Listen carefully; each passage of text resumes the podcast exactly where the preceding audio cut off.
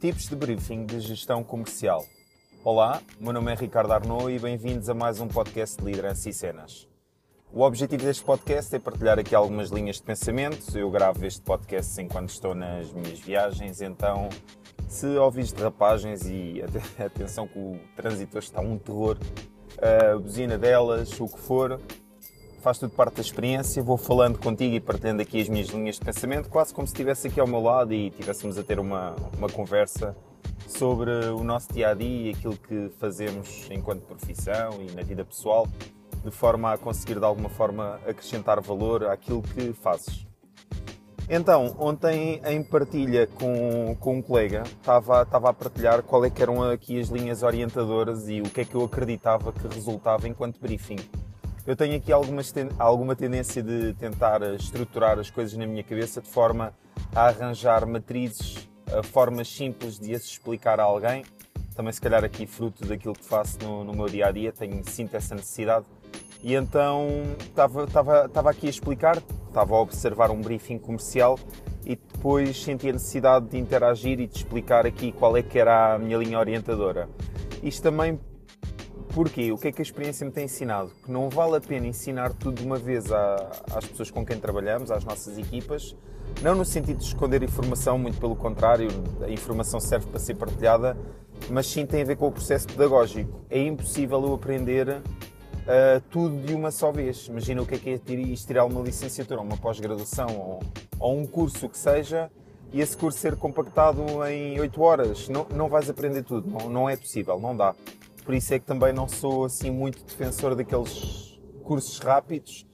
Ou se os fizeres, que seja com uma quantidade de informação limitada, não porque isso agregue menos valor, nada disso, mas tem, tem a ver com, com, a forma como o nosso cérebro funciona, ou pelo menos o meu. Uh, então, estava aqui a explicar-lhe qual é que era a metodologia de, que eu utilizava para, para a estruturação de briefings.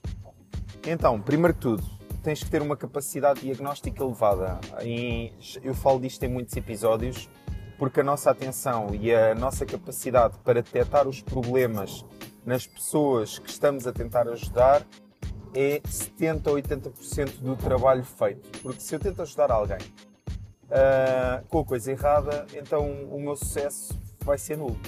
Imagina o que é que é tu estares a ensinar a alguém a nadar que já sabe nadar. Pá, não, não faz sentido. Então, a nossa capacidade de diagnóstico no que respeita à outra pessoa com quem estamos, ou neste caso, se tiveres uma posição de pessoa que está a fazer o briefing, hum, a capacidade de diagnóstico é importante. Seja o autodiagnóstico, seja eu na, no papel de comercial, por exemplo, comercial, PT, o que for, ou hum, na posição de pessoa que está a fazer o briefing e a ajudar a outra pessoa e a, e a utilizar as métricas.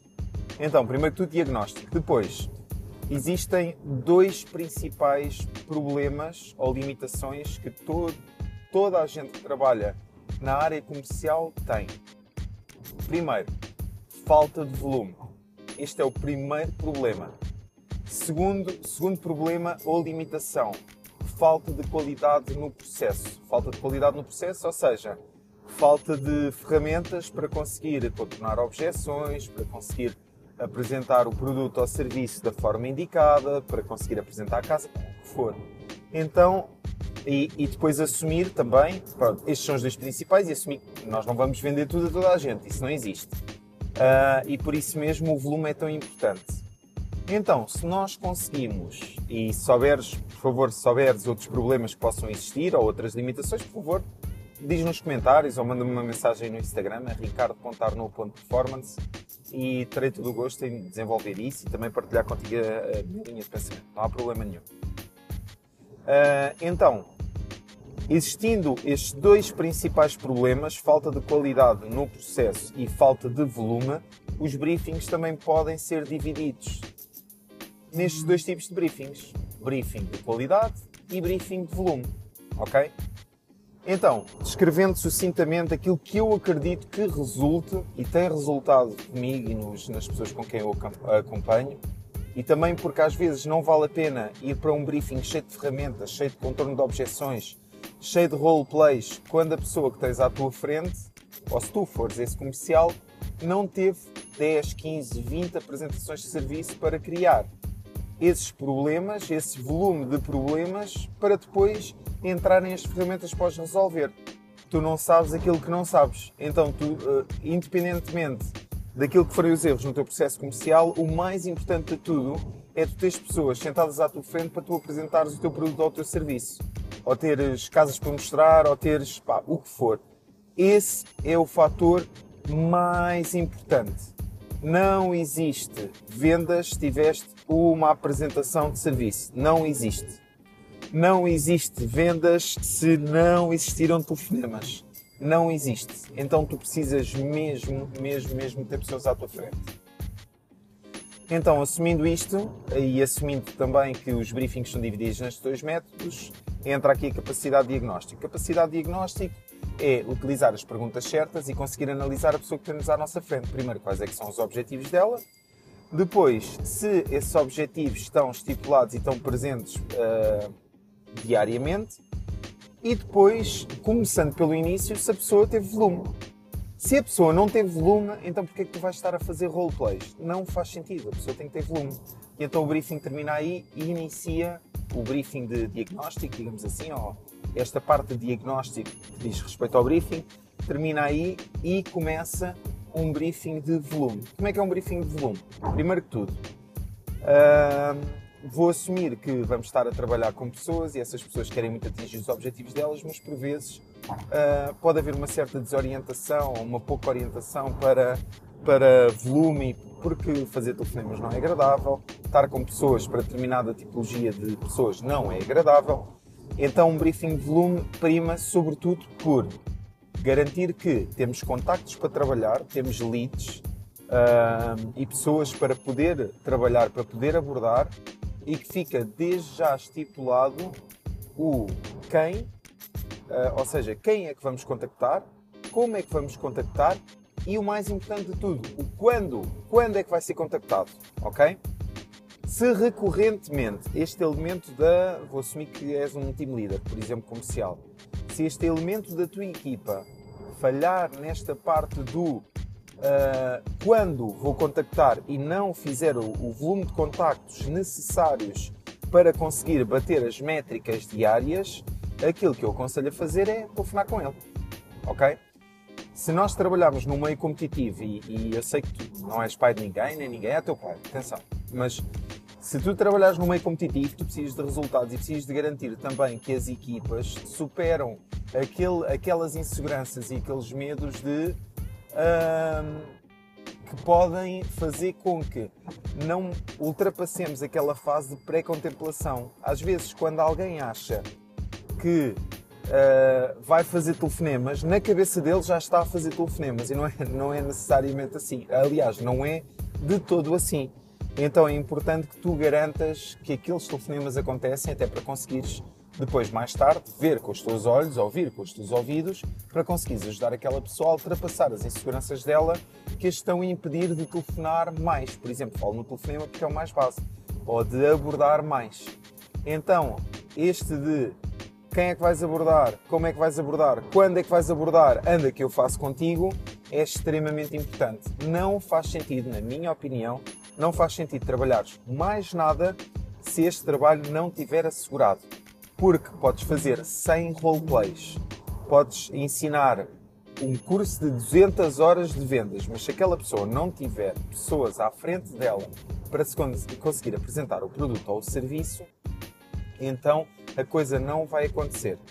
Imagina, eu trabalho com treino personalizado e uh, ontem dava por mim a debater, a ouvir um debate sobre uma oferta de treino que nem sequer aconteceu porque a pessoa faltou e só foi uma marcada. Ou seja, não vale a pena debater oferta de treino, não vale a pena debater abordagem quando alguém durante um mês teve apenas duas oportunidades de abordagem de, de serviço e uma delas faltou. Ou seja, não há curso de vendas que resolva este problema de volume. Então, não faz sentido estar a orientar um briefing todo no sentido de. Uh, ou na direção do, da qualidade, ok? Depois, quando este elemento de equipa, portanto, briefing de volume, acho que ficou claro, principalmente, é quem é que vais abordar, como é que vais abordar, quando é que vais abordar, anda que eu faço contigo. E depois follow up em cima disto, ok? e garantir que aquela pessoa sente esse acompanhamento, porque daqui a um mês, se tudo correr bem, quando, quando alguém receber aquele prémio, quando alguém receber aquela comissão, eles vão nos agradecer. Podem incomodar um bocadinho ao início, mas vão nos agradecer, está bem? Feito isto, e quando alguém da tua equipa, e entra aqui a capacidade de diagnóstico novamente, eh, quando tens a certeza que a base do processo, que é o volume de abordagem, está a acontecer, aí sim eu bato venda a venda ou eu bato tentativa de venda a tentativa de venda, vejo o que é que aconteceu em cada uma delas e aí sim eu entro com soluções numa perspectiva de educar. Eu sei que eu não vou conseguir provavelmente recuperar aquela venda, sendo que eu tenho aqui algumas abordagens ou tenho aqui algumas ferramentas que às vezes permitem-nos recuperar ou pelo menos criar uma oportunidade que eu chamo mais um naquela venda que à partida seria perdida. Mas uh, aí eu bato cada oportunidade que a pessoa teve e vou arranjando soluções para cada uh, oportunidade que a pessoa teve. Na minha área, eu trabalho com, com um processo de uh, construção de rapport, ou seja, existe um processo organizado de construção de rapport, criação de objetivos, quais as zonas, o até quando. Uh, e então, neste briefing de qualidade, a minha sugestão, mais uma vez, por motivos pedagógicos, é que limites a quantidade, tu enquanto team leader, ou tu enquanto pessoa que recebe o briefing enquanto comercial, limita a tua interação. Não, não sejas sôfrego, não, não estejas ansioso para saber então, como é que eu contorno uma objeção no final ou como é que eu apresento o preço. Não. Trabalha um fator de cada vez, uma coisa de cada vez. Então, se tu estiveres a fazer um briefing com alguém enquanto coordenador ou team leader, foca-te em resolver o processo à medida que ele acontece. Capacidade de diagnóstico, mais uma vez. Então, quando alguém está a falhar no rapport, só trabalhas o rapport e aquela pessoa nos próximos dias vai trabalhar o rapport. É o objetivo dela. Quando o rapport for ultrapassado, provavelmente existirá outra barreira. Por exemplo, qual o objetivo da aquisição de produto ou serviço, ou, ou, qual, ou uma objeção qualquer que a pessoa dê. E então trabalha uma coisa de cada vez para quem está contigo poder cimentar e poder tornar os passos muito sólidos e poder adquirir aquele conhecimento e aquela ferramenta de forma sólida. Porque senão normalmente o ser humano vai misturar o conhecimento, baralhar os passos e utilizar as ferramentas adequadas em fases incorretas do processo. Ok? Então, esta é a minha principal sugestão. Uh, a pedagogia entra aqui, a capacidade de ensino entra aqui também. Ensinar uma coisa de cada vez, esta é uma parte muito, muito, muito importante do processo. E uh, se tu fores team leader, pá, facilita, facilita o teu trabalho não, não há volume, não vale a pena trabalhar o resto. Foca-te no volume. E depois, nem que o briefing seja mais curto, pá, amanhã faz outro briefing ou transforma aquele momento num momento de telefonemas ou angariação de contactos para conseguires garantir que aquela pessoa que tem objetivos comerciais tem o mais importante para ela, que é elites, pessoas para contactar e que as contacta. Ponto final, parágrafo, ok?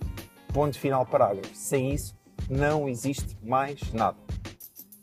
Resumindo o episódio de hoje, e espero que acrescente aqui algum valor, e gostava mesmo muito de ter o teu feedback através, seja redes sociais, seja através da, da perguntinha que está aí no, está aí no Spotify ou, ou no Apple Podcasts.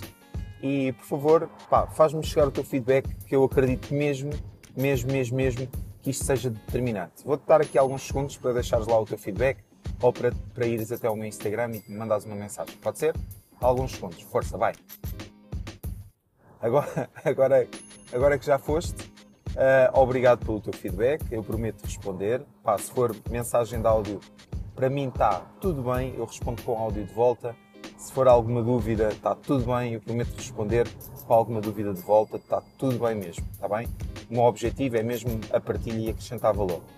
Então, resumindo aqui o podcast de hoje, temos aqui dois principais tipos de briefing entra aqui, primeiro que tudo, a capacidade de diagnóstico, é chegares ao briefing e perceberes o que é que aconteceu com aquele elemento da tua equipa, ou se tu fores a pessoa que está do lado de cá, o que é que aconteceu contigo, tens de tentar perceber isso, e sem volume não existe mais nada. Não faz sentido trabalhar mais nada, está bem? Uma pessoa que seja atabalhoada a vender, desde que ela faça um volume de apresentações alto, ele há de conseguir converter qualquer coisa, mesmo que seja mau. Isto é uma crença minha muito forte, com base em alguns anos de experiência, mesmo que seja muito mau. Está bem? Então, trabalha aquilo que é mais importante primeiro, o volume. Feito o volume, aí podes partir para um briefing mais fixe, com mais técnica, uh, onde vais trabalhar o contorno de objeções, aí sim fará sentido dar continuidade. Está bem? Espero que este episódio tenha acrescentado real valor. Faz-me chegar o teu feedback, é importante para mim, está bem? Uh, para conseguir até uh, orientar melhor os, os temas dos podcasts. E conto contigo até para a semana. Tchau, tchau.